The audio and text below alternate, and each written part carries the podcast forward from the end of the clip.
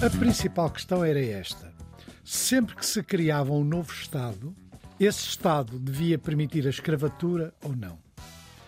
Havia uma enorme pressão por parte dos políticos do Sul em grande parte organizados no Partido Democrático. O Partido Democrático era o grande partido do sul dos Estados Unidos, era o partido ligado com os principais donos de escravos, portanto, uhum. as grandes plantações. O Partido Democrático antecedente do atual Partido Democrático. Sim, é, aí há uma sequência direta. O Partido Republicano cresce exatamente nesta altura e é o grande partido contra a escravatura. Se quisermos. Os democratas antes... a favor os uh, republicanos contra, contra, com diferentes graus, porque claro. havia setores mais radicais, mais radicais. Estamos com José Pacheco Pereira, hoje reconhecido como responsável pela Efêmera, o maior arquivo privado em Portugal.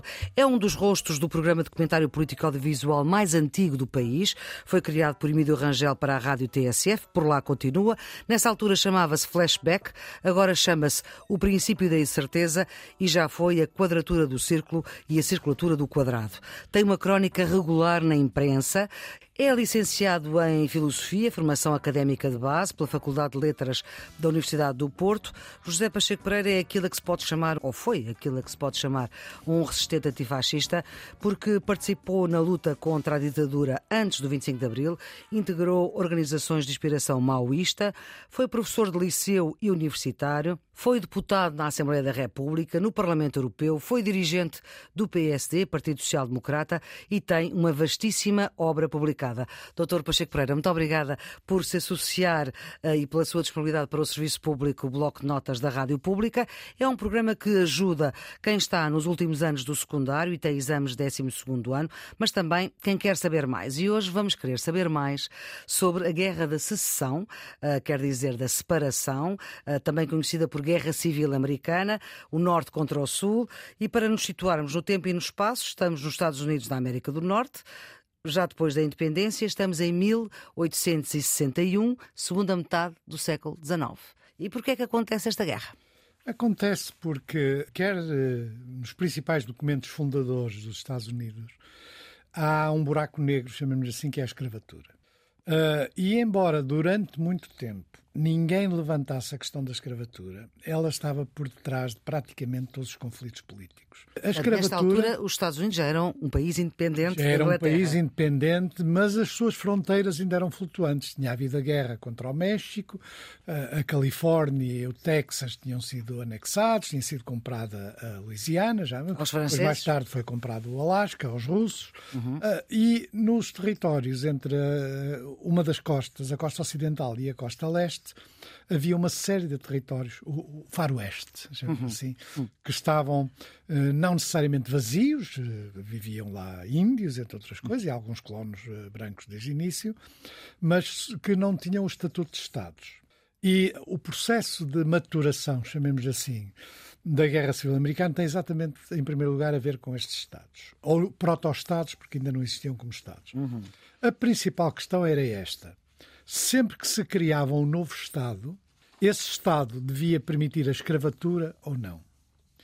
Havia uma enorme pressão por parte dos políticos do Sul em grande parte organizados no Partido Democrático. O Partido Democrático era o grande partido do sul dos Estados Unidos, era o partido ligado com os principais donos de escravos, portanto, uhum. com as grandes plantações. O Partido Democrático antecedente do atual Partido Democrático. Sim, é, aí há uma sequência direta. O Partido Republicano cresce exatamente nesta altura e é o grande partido contra a escravatura. Se quisermos. Os democratas antes... a favor os uh, republicanos contra, contra, com diferentes graus, porque claro. havia setores mais radicais, mais radicais. Se quisermos, no período anterior ao início da guerra, da secessão, uhum. há três forças políticas que são relevantes, que é os democratas no Sul e o Sul em geral, que aliás o norte do país via com um olhar de alguma suspeita, porque achava que o Sul mandava O governo federal era muito fraco, muito débil, e na realidade quem detinha o controle político eram os Estados. Os, e, Estados. Portanto, e os governadores dos os Estados. governadores dos Estados e a, e a, política nos Estados. Os Estados do Sul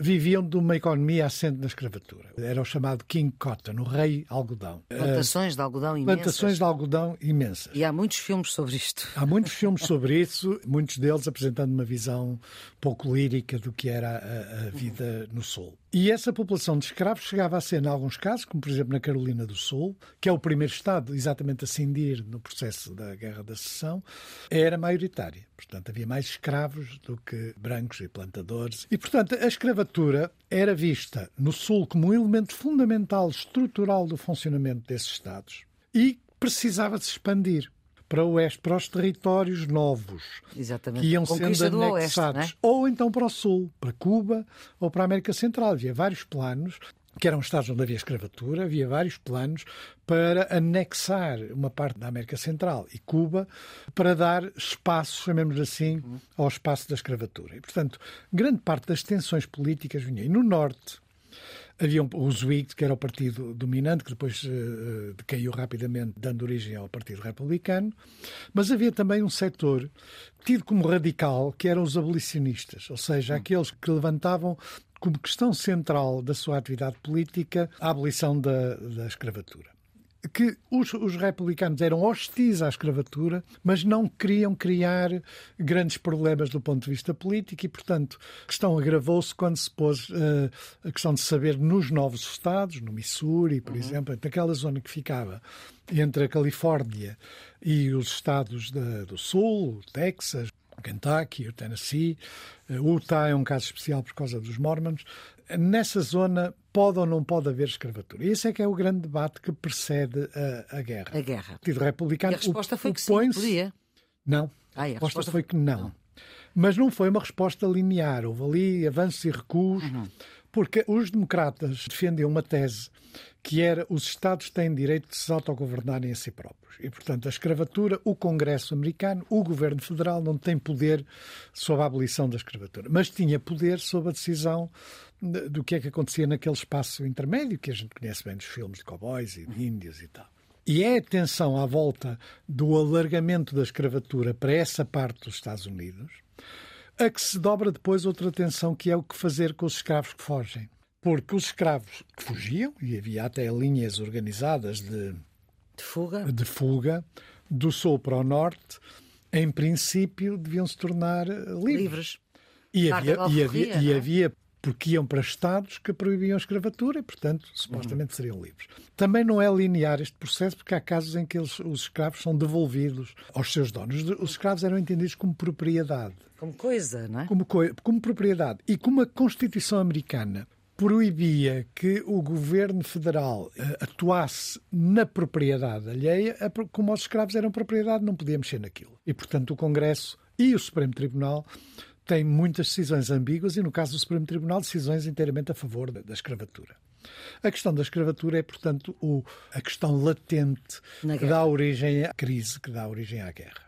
E que se acelera com a eleição de Lincoln. Pois, há uma eleição presidencial. Há uma eleição presidencial. Lincoln era conhecido por ser hostil à escravatura. Republicano. Mas, republicano do novo Partido Republicano, uhum.